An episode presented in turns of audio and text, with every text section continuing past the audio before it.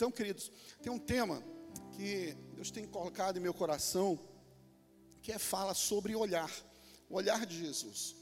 Né? E eu tava, fui fazer uma pesquisa sobre esse tema, olhar, e observei uma coisa, que ele de fato é um tema muito importante para a gente. Ele é tão importante que ele faz parte dos um, um dos cinco sentidos não é, do ser humano, olfato, paladar, o tato, audição e visão. Não é? E é, a gente percebe o quanto ele é importante se por acaso você der um apagão aqui, de repente, acabou a luz. E a gente começa a perceber que como é importante aquela visão. Eu tenho um amigo que ele é cego e ele é interessante como ele aprendeu a ler, a ver com, usando outros sentidos. Mas e é, inclusive eu fico achando até que ele não ele não é cego, porque ele diz, olha, dobra aqui. Quando a gente dá carona para ele, ele diz, pois é, agora você vai dobrar para a direita, você vai dobrar para a esquerda. Gente que me conhece sabe que eu sou muito ruim de endereço, eu só sei para ir para a loja, para a igreja e para minha casa. Saiu desse rumo, eu sempre uso GPS e normalmente eu me perco. E entre rua, contramão, só Jesus. Ainda bem que a minha esposa está lá do meu lado, dizendo, dobra para a esquerda, vai para a direita, mas às vezes eu brigo com ela. então, é, é um tema importante. Eu observei que na Bíblia a palavra olhar ela está 862 vezes. E a humanidade como um todo tem falado desse tema, por exemplo, a sétima arte, o cinema. Né, tem um filme muito conhecido que fala O Amor é Cego. Não sei se vocês já viram esse filme. É uma atriz bem, bem protuberante, assim, bem gordinha e namora um rapaz, um rapaz que era muito namorador, né? E de repente parece que aconteceu alguma coisa com ele, que ele via as pessoas não pelo seu exterior, mas ele passou a ver as pessoas pelo interior. Então, aquela atriz que era tão linda por dentro, mas aos olhos, é, o padrão, né, que às vezes é estabelecido, não era tão linda assim.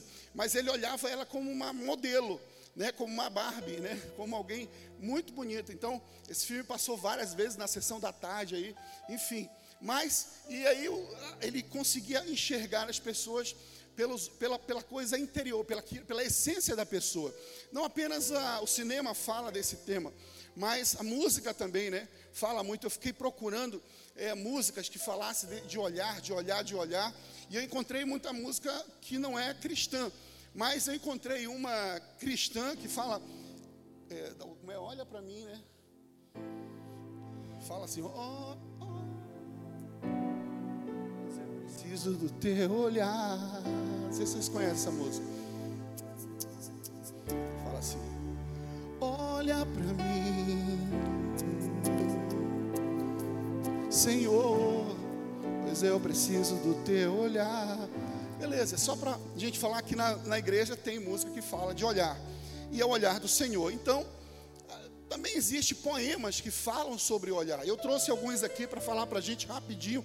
Fala assim: quando falta coragem para dizer tudo que quero, com um simples olhar, direi tudo que sinto.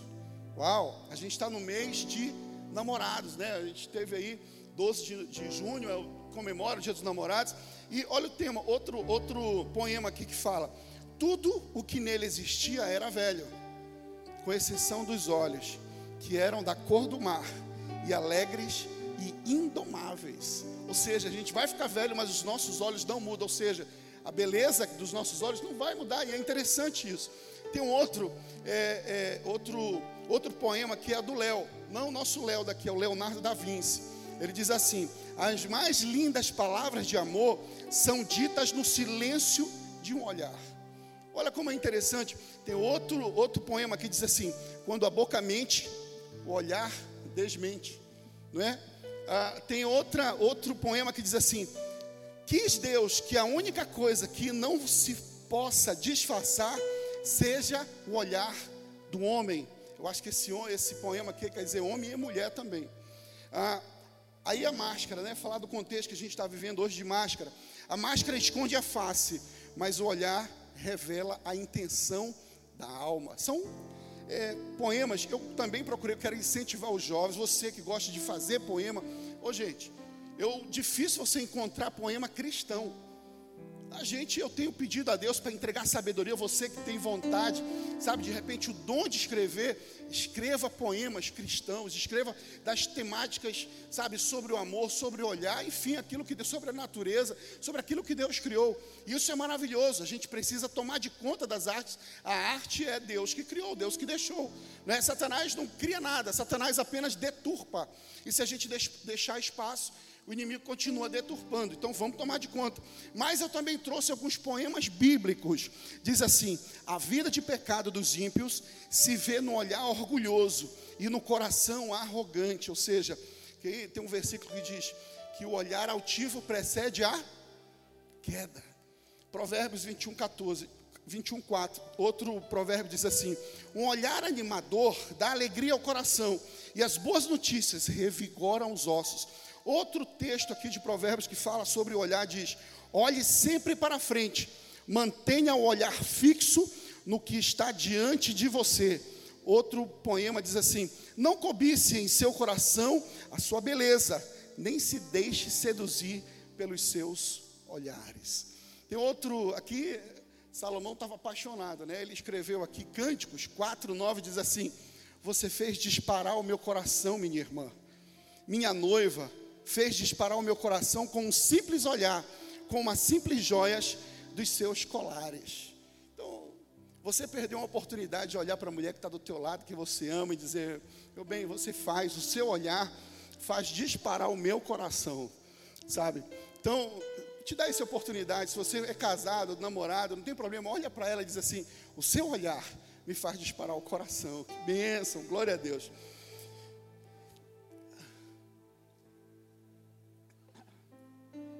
Te falo mais tarde, meu bem. Então, o tema não é o olhar nosso, não é? A gente não, não, não, não queria é, é, discorrer sobre o nosso olhar, porque o nosso olhar também é enganoso, porque ele reflete o nosso coração, reflete a nossa alma. Eu quero falar sobre o olhar de Jesus, como Jesus nos olha. E aí eu vou usar para isso alguns exemplos bíblicos no qual todo mundo olhava de uma forma e Jesus foi lá e teve o olhar restaurador, o olhar resgatador. E a primeira história aqui é interessante a gente perceber como é que Jesus, por que que Jesus olhava com outro olhar. E nós podemos olhar também com o olhar de Jesus. Mas observe bem, João 11, 41 conta uma história de Lázaro. E antes de Jesus ressuscitar Lázaro, antes dele liberar a sentença que ressuscitou Lázaro, ele disse: Então tiraram a pedra, e Jesus, olhando para cima, disse: Pai, eu te agradeço porque me ouviste. Ou seja, a referência de Jesus é sempre o Pai. A referência de Jesus é sempre o Pai. Ele disse que ele não veio para fazer a sua vontade, mas ele veio para fazer a vontade do. Quem está aqui, levanta a mão. Ele veio para fazer a vontade do. Então, a primeira coisa, a primeira lição que eu quero deixar aqui para a gente refletir, você de casa também, é que para que a gente mude a nossa ótica, mude a lente dos nossos olhos, para que a gente enxergue o outro como Cristo olha, é nós precisamos olhar para o Pai, mudar o nosso foco, não é olhar na vertical, na horizontal, mas é na vertical. Então, e aí eu quero trazer uma história muito conhecida que fala da mulher samaritana não é? A mulher samaritana, aquela mulher que estava ali no poço, né? E, e fora de horário, todo mundo iria é, normalmente é, colher água de manhã cedo, e ela estava indo próximo do meio-dia, porque justamente é o, é o, momento em que as pessoas não iriam é, pegar água, porque ela era discriminada pelos judeus, porque os samaritanos tinham uma desavença com os judeus, achavam que eram misturados, e os próprios samaritanos também a discriminavam por causa da sua vida, por causa do seu comportamento, por causa do seu desvio, porque ela era uma mulher de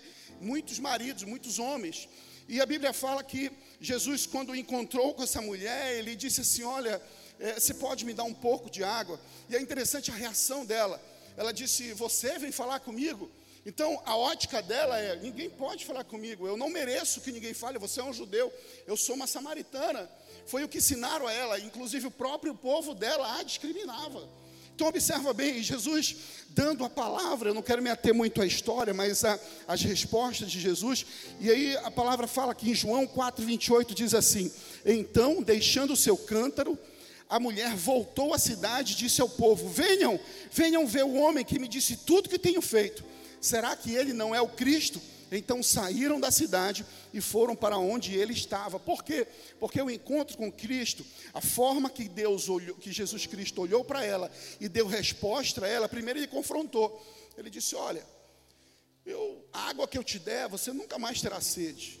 A água que você experimentar, e é interessante que quando ele fala isso, ela logo disse: Olha, Senhor, me dá dessa água, porque pelo menos eu não venho mais aqui tomar água. Ou seja, nossos olhos, eles são sempre ávidos a algo que nos satisfaça a nossa necessidade, os nossos nossas respostas, o nosso comportamento, as nossas as nossas ações, elas estão sempre ávidas, né, para coisas, estão bem receptivas a coisas que vão satisfazer as nossas necessidades. Observe bem, se alguém chega com, com ela e era uma, uma aflição ter que pegar água meio-dia, ninguém começa a fazer as tarefas, né? Meio-dia. Agora ela tinha que esperar meio-dia e água é algo básico para a vida.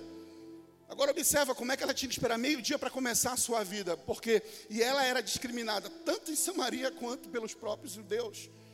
É interessante como Jesus, a resposta de Jesus, dizendo a ela que ela daria, que, da, que lhe daria água viva e ela nunca mais teria sede. E aí ela disse, ele, ele foi e disse, é, olha, onde estão os teus, onde está o teu marido? Ela disse, olha, é, confrontou. O olhar do Senhor, ele confronta, mas não é confronta para humilhar, para esmagar você, para pisar você, para afastar você. Mas o olhar do Senhor é um olhar de compaixão, de restauração. Não importa como nós estamos, nós, pode ser que o nosso familiar, os nossos, nossas relações sociais, muitas das vezes alguém pode te olhar e te discriminar pela sua cor, pela sua raça, pelo sua, seu partido político, pela sua religião, por aquilo que você é, mas ou até pelas vezes pela região que nós moramos.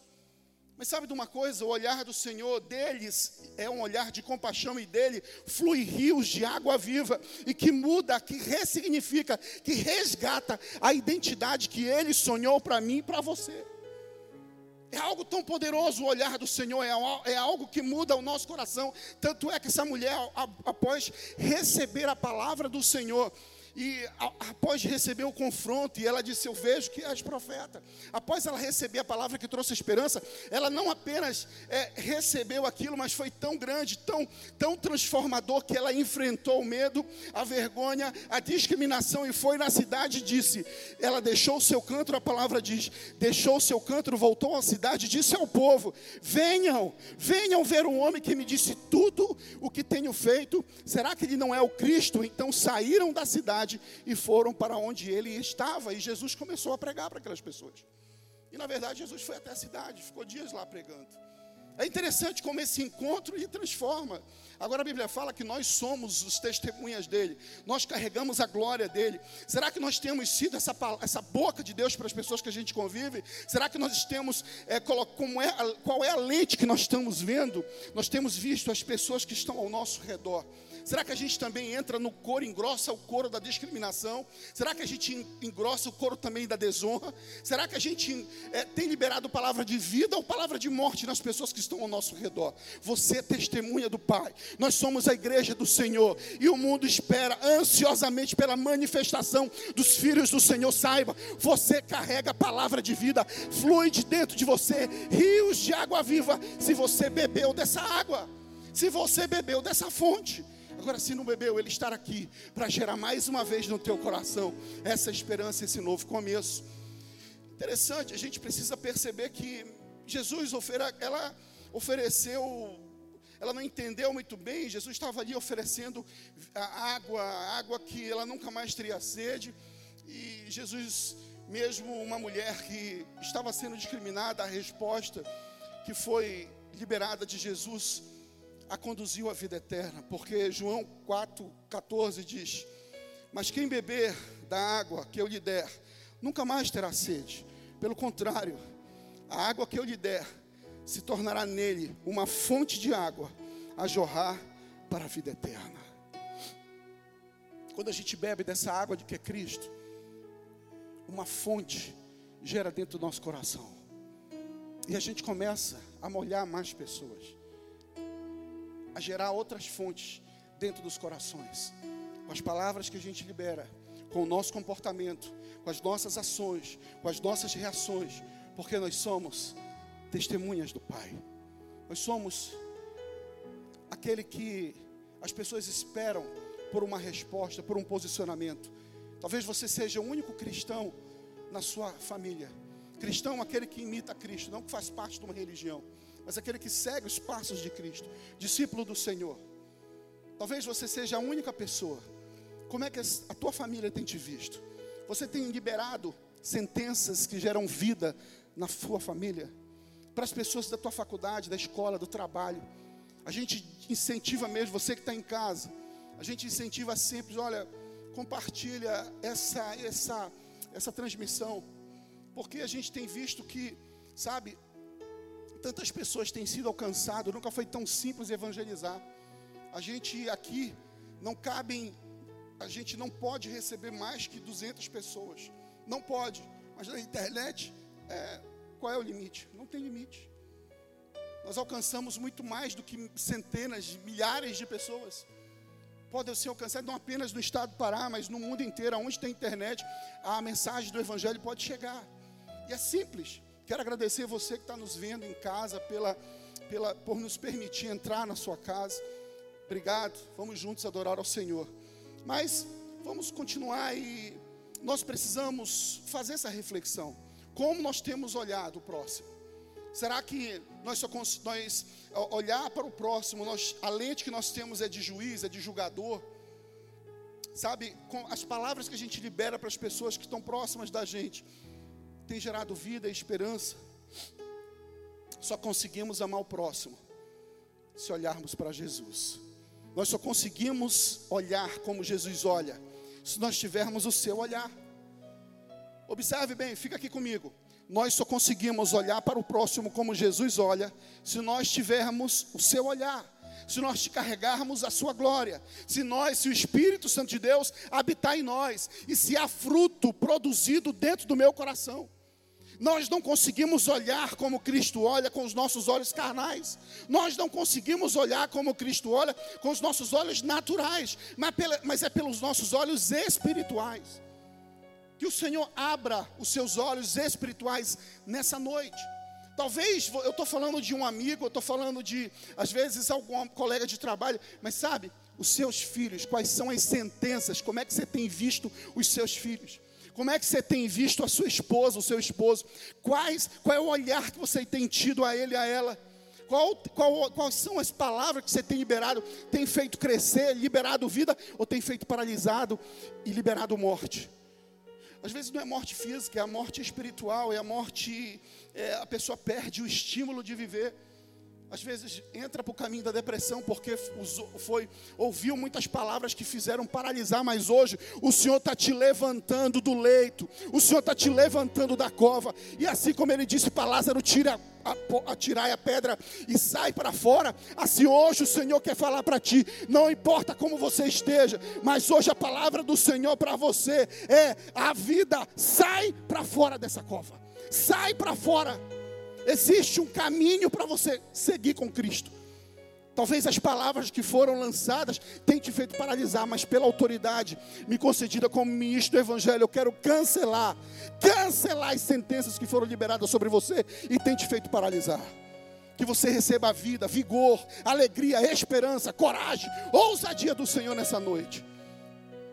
Mas teve um outro encontro de Jesus com um homem muito conhecido, que a gente não gosta tanto, não gostava naquela época e também tem uma, uma reserva hoje. É um homem chamado Zaqueu. E a história todo mundo conhece. Zaqueu, cobrador de imposto. Né? E a Bíblia fala aqui que Lucas 19, 5 diz assim: Quando Jesus ia passar, olhou para cima e vendo Zaqueu, chamou pelo nome. Observe alguns detalhes. Chamou pelo nome. Quando Jesus chegou àquele lugar, olhou para cima e disse: Zaqueu, desça depressa, quero ficar hoje em sua casa. Então ele desceu rapidamente e o recebeu com alegria. E todo o povo viu isso e começou a se queixar. E ele se hospedou na casa de um pecador. Isso aí foi a argumentação do povo. Mas Aqueu levantou-se e disse ao Senhor: Olha, Senhor, eu estou dando a metade dos meus bens aos pobres. E se de alguém eu extorquir alguma coisa, devolverei quatro vezes mais. Ou seja, aí Jesus continua dizendo: Jesus lhe disse: Houve salvação nesta casa, porque este homem também é filho de Abraão, pois o filho do homem veio para buscar e salvar aquele que estava perdido. Sabe, esse encontro de Jesus com Zaqueu é interessante que Jesus sabia pelo nome. E ele olhando Zaqueu ali trepado naquela árvore, ele pediu para descer e disse: Eu vou visitar você. Era um homem que tinha uma má fama e era conhecido na época porque quando Jesus disse que ia visitar, e é interessante que ele não quis honrar Zaqueu escondido, não, ele falou na frente das pessoas. Hoje eu vou visitar a sua casa. Ele estava honrando, ele queria entrar na casa de um pecador, de alguém que a comunidade, aquele povo daquela época, tinha como malquisto, alguém que usurpava, alguém que é, praticava usura, alguém que explorava o povo. Mas Jesus foi lá na contramão da opinião popular, da opinião da voz do povo, e disse: Eu vou repousar na sua casa. E esse homem ficou tão cheio de Deus com as palavras de Jesus, que ele disse: Eu vou, eu me arrependo. E eu me arrependo do que eu fiz. E ao ponto que não fica apenas na emoção, nas lágrimas derramadas, mas eu vou ter atitude, a atitude que ele teve dói no bolso. A atitude que ele teve dói no bolso. A atitude que ele teve tem a ver com outro Senhor, muitas das vezes, de nossas vidas, que é o recurso, é o dinheiro, é o Deus mamon. Ele abriu mão, ele disse: Eu quero restituir. Se de alguém extorquir alguma coisa, devolverei quatro vezes mais.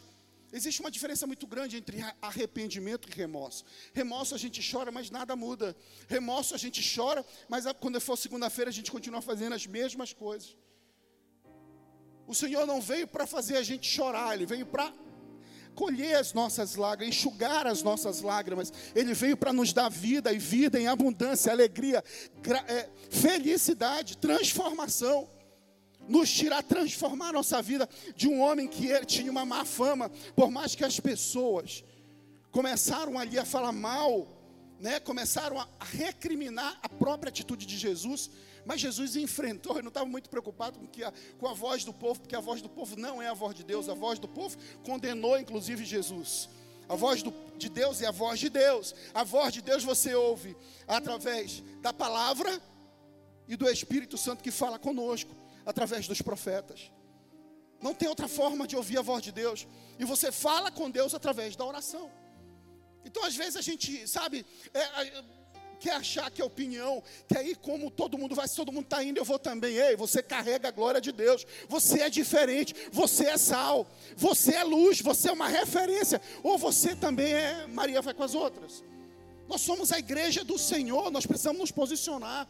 Onde nós estamos quando a gente vê as mentiras sendo divulgadas, a gente não faz absolutamente nada. Às vezes a gente só engrossa o coro de falar as mesmas coisas que todo mundo fala. Nós precisamos refletir sobre isso. Jesus, ao teu encontro com esse homem, as palavras que Jesus liberou lhe trouxeram vida e mudança naquele coração, ao ponto dele se arrepender e devolver, e o sinal do arrependimento ele creu naquela palavra, e o sinal do arrependimento é que ele mudou suas atitudes, ao ponto de ter essa coragem de devolver quatro vezes mais aqueles que no qual ele tinha extorquido, conforme a palavra do Senhor fala.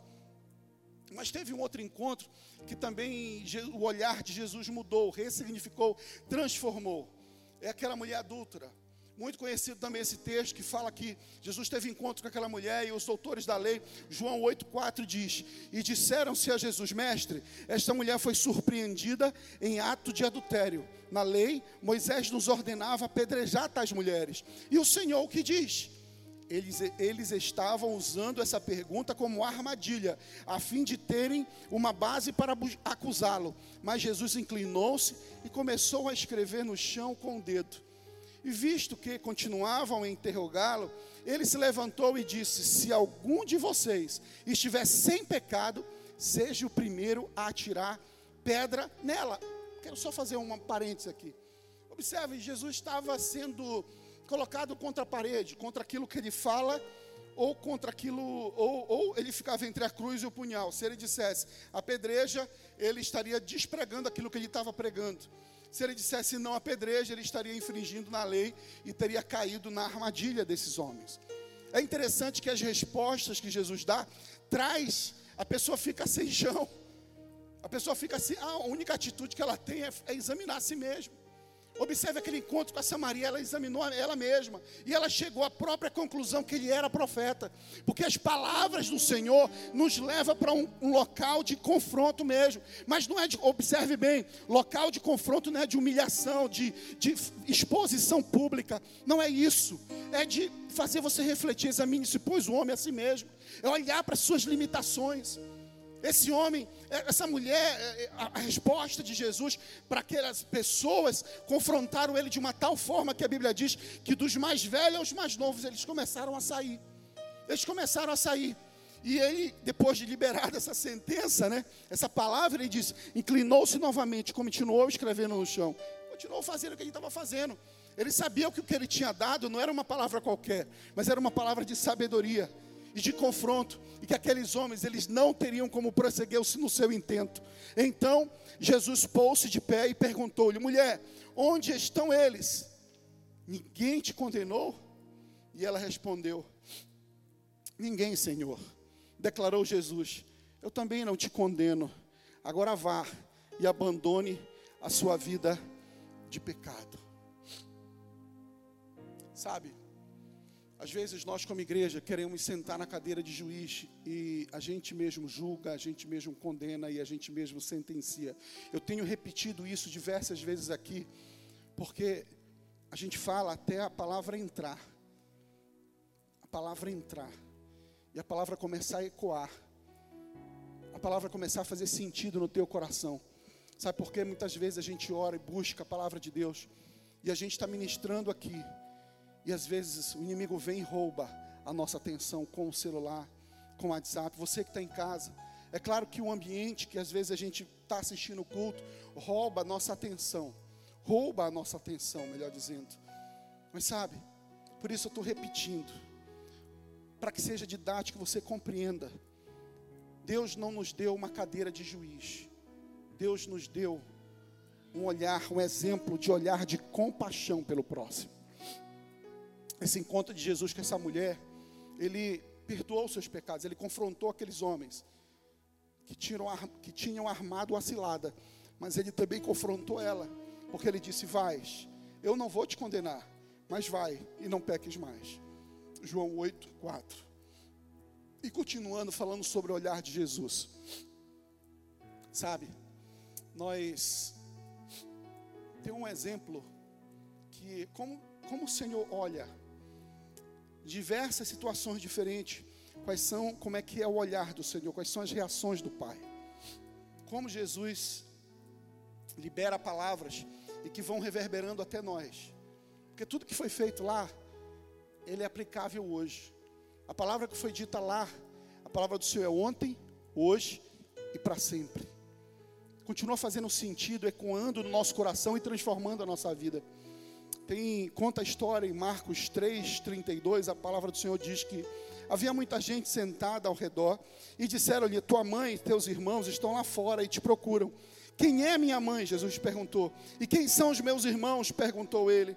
Então ele olhou os que estavam assentados ao seu redor e disse: Aqui estão, aqui estão minha mãe e meus irmãos. Quem faz a vontade de Deus, este é meu irmão, minha irmã e minha mãe primeiro momento, quando a gente lê esse texto, parece que Jesus foi meio mal criado, né? Parece que Jesus estava mal criado. Olha, tua mãe, teu pai, tua mãe e teus irmãos estão lá fora.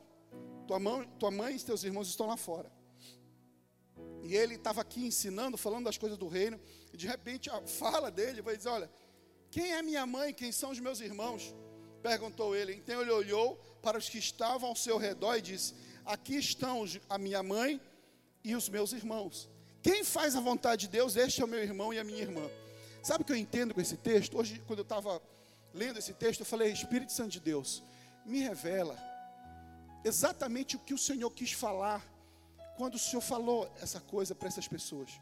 Quando o Senhor liberou essa fala, quando o Senhor liberou essa sentença para essas pessoas. O que que o Senhor queria que as pessoas entendessem naquele momento? E sabe de uma coisa? É tão, é tão incrível como o Espírito Santo de Deus revela E ele responde logo. Sabe o que, que ele revelou aqui para mim? Ele disse que não é uma, um desrespeito com, os pai, com a mãe, com os irmãos, mas tinha a ver com o título, tinha a ver com posição.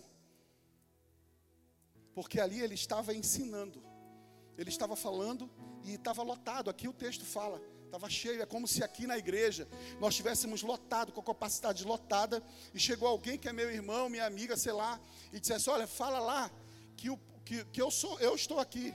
É aquela famosa carteirada. Eu estou aqui. Chegou aqui o fulano de tal, que é irmão ou amigão, melhor amigo do pastor lá. Diz para ele arrumar um lugar para mim. E aí Jesus vai e diz assim: Olha, não importa o seu título, não importa, não importa a sua posição, porque quem é o meu irmão, quem tem parte comigo, quem é minha família, não é quem tem título, mas é quem faz a vontade do Pai. O título não te leva, não te coloca uma condição especial diante de Deus. A posição que nós alcançamos não te coloca numa posição de privilégio diante de Deus, mas é obedecer. A Bíblia fala que a expressão de amor a Deus não é quando a gente chora e rola, levanta a mão aqui na hora do louvor. A expressão de amor a Deus, quem ama a Deus, obedece a minha palavra. Quem ama a Deus, obedece a minha palavra. Quem ama a Deus, obedece a palavra do Pai. Então observe bem, aqui não era um, ele não estava desonrando a sua mãe. Ele não estava desonrando seus irmãos. Ele apenas não perdeu a oportunidade de deixar uma lição para eu, para mim e para você. Para eu e você aprenda hoje que o título, muitas das vezes nós somos pastores. Sabe, é, é tão incrível. É, a gente está vivendo um tempo aqui em Lagoinha que eu tenho aprendido. Eu sempre, é, é, sempre fui muito ativo na igreja, independente se eu tinha o título ou se eu não tinha o título. Eu lembro que nós tínhamos, na igreja que eu era, nós tínhamos um evento muito grande, que envolvia tanta gente, e as equipes tinham os coordenadores todinho, chama Encontro de Casais com Cristo, nós éramos os líderes da bandinha, e eu e minha esposa. E a bandinha chega e ensaia, o, o papel, o Paul está aqui, sabe disso. O papel da bandinha é o quê? Ensaiar, tocar, ensaiar, preparar e apresentar no dia. E aí tem equipe de som, a equipe de som tem que fazer o quê? Montar o som, passar o som, fazer tudo. Mas eu, o que, que eu fazia? Eu dizia para o pessoal aqui, olha, nós somos o hold do pessoal do som. Nós vamos ajudar a montar, porque é, é incrível, cara. É incrível. Para carregar não aparece ninguém. Para falar no púlpito aparece um monte de gente. Mas quem não serve para servir, não serve para ser visto. Porque ele vai ser visto, ele vai ser visto. O que precisa ser visto é a glória do Senhor na nossa vida. O Senhor não nos chamou para levantar o nosso nome. O Senhor não nos chamou para fazer o nosso nome ser grande. O Senhor nos chamou para desaparecer, para que Ele apareça. O Senhor nos chamou para diminuir, para que a glória dele se manifeste. Para que a graça dele cresça. Para que as pessoas olhem e dizem alguma coisa diferente nessa pessoa. Não é por causa daquela pessoa, mas é aquilo que a pessoa carrega. E nós carregamos a glória do Senhor. Deus não, me, não me chamou para Lagoinha para levantar o nome de um pastor ou o nome de um ministério. Deus me levantou para fazer aqui a diferença, para levantar o nome que está sobre todos os nomes: o nome que cura, o nome que salva, o nome que traz de novo aquele que estava perdido. Nós vivemos tantas coisas aqui em Lagoinha que Deus, assim, sabe? Se o Senhor voltasse hoje, já estou realizado. Quero dizer a vocês. Um dia eu estava em casa, alguém me ligou, me mandou uma mensagem, disse, eu preciso falar com o senhor, pastor. Eu falei, tá bom, nunca tinha visto a pessoa. E eu disse, beleza, vem, um jovem, muito afeiçoado, e sentou na sala da minha casa e disse, pastor, eu quero tirar minha vida. Olhei para ele assim, eu fiquei, caramba, tão novo, rapaz bonito, como diz o homem, presença, né? E já quer tirar sua vida. Eu falei, por quê, filho? E é interessante que naquele dia, uma outra jovem, também linda, até tirei uma foto dela, também queria tirar a vida. E eu peguei ele, eu disse assim: Olha, filho, tem dois aqui querendo tirar a vida. Um tu está querendo, a outra já tentou. Então entra no carro comigo que nós vamos lá. Nós vamos visitar essa pessoa. E nós fomos lá no local e conversamos com a menina e ele do meu lado. E a gente visitou e conversamos, depois a gente veio conversando. E ele foi, começou a caminhada conosco. Começou a ser discipulado. Deus começou a trazer verdades. Deus foi começando a ministrar no coração dele. E terça-feira eu estava vendo esse rapaz. E eu fiquei olhando assim, eu comecei a chorar em casa. Falei, Deus, eu vi esse rapaz aqui na sala de casa, falando que tirar a sua vida. Hoje eu estou vendo ele liberar a vida daquele púlpito para outros corações. Eu liguei hoje para ele várias vezes. Eu não estava conseguindo falar com ele, no final da tarde eu consegui. Eu disse para ele: Ô filho, você permite eu dar o teu testemunho? Eu falar daquilo lá, eu não quero te expor, mas é tão. Aquilo que Deus faz em nós, Ele quer fazer através de nós. Ele disse: Claro, pastor. Se o senhor sentiu de Deus, eis-me aqui. Rinaldo, vem cá, filho.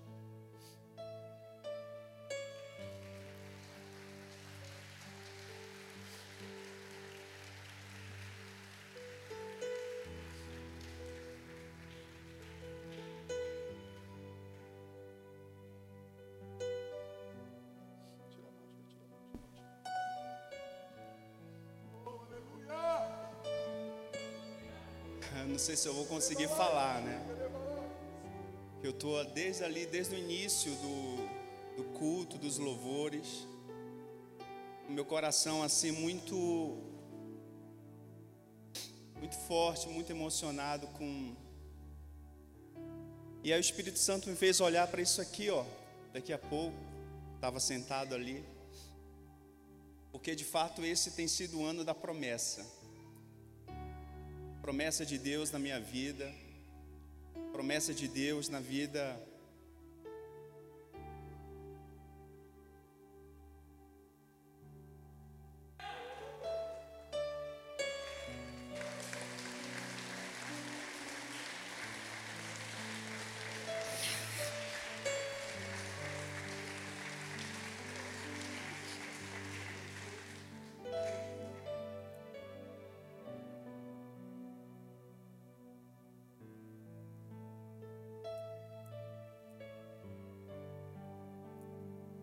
Aos 17 anos eu eu confessei Jesus na minha hoje eu tenho 39 anos. E eu comecei uma caminhada com, com Jesus. E Jesus ele Jesus ele me pegou assim de tal forma que eu fiquei muito apaixonado por ele. Eu comecei a caminhar, comecei a me envolver com as coisas de Deus, e dois anos depois, eu já estava num seminário teológico, já estava aprendendo da palavra. Com 19 anos, eu já estava pregando, ministrando, falando de Cristo, evangelizando. Comecei a trabalhar com jovens na época da igreja. Aí depois fui para o louvor, e Deus começou a fazer muita coisa na minha vida. Mas em, em agosto de 2018 veio uma notícia que eu não desejo para ninguém. Eu senti na, na própria pele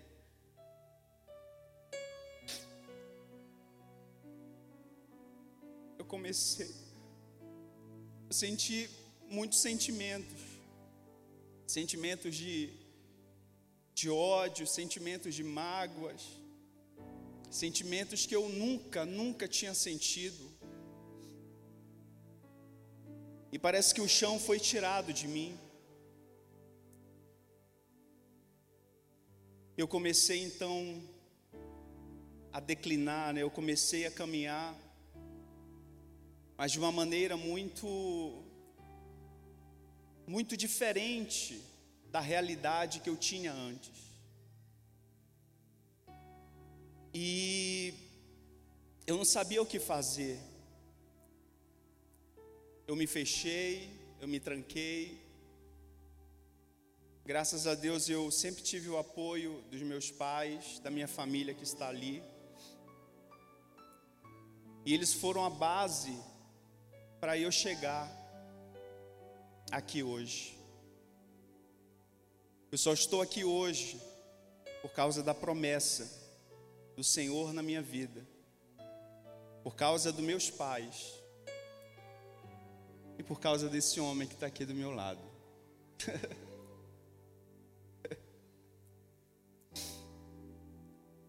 e é uma história muito longa, poucas pessoas conhecem, pouquinhas, mas tem algumas pessoas aqui que conhecem um pouco da minha história. Mas o que eu estou sentindo aqui agora, queridos, é, é algo muito. Eu não tenho nem palavras, eu não sei nem explicar o que eu estou sentindo aqui agora. Mas eu sei que o olhar de Cristo, Ele, Ele nos ama, o olhar de Cristo, Ele nos vê como ninguém vê, né? Ele nos chama de filho, porque até essa questão da identidade, eu não sabia mais quem eu era, eu não sabia mais para onde ir. E eu comecei a ouvir muitas vozes dizendo: não, você não é mais filho, você não é mais filho, você não é mais filho. E esse ano, logo no início do ano, Deus trouxe à minha memória a promessa de que eu sou filho e sou filho amado. Talvez você está aqui nessa noite e você está com tantos sentimentos também, ou você que está assistindo, mas eu quero te dizer: confie, acredite, persevere, se mantenha firme, porque Deus é fiel. Hoje eu posso dizer que Deus ele é fiel. Hoje eu posso dizer que os céus e a terra tudo passa mas as promessas, as palavras do Senhor, elas continuam firmes. Aleluia. Você pode aplaudir o Senhor, querido? Obrigado, filho. Saúde, Deus te abençoe.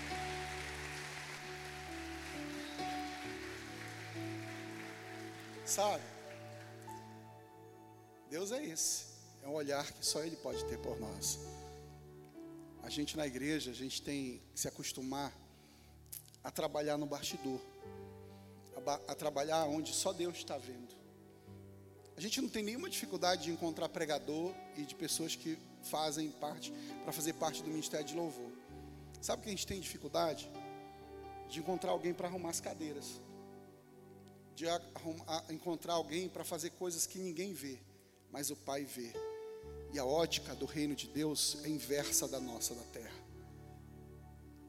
A ótica do reino de Deus é assim: o menor ou seja, aquele que ninguém acha que é alguma coisa, lá no céu, tem um galardão tão grande, tem um local tão especial, um local de honra para ele.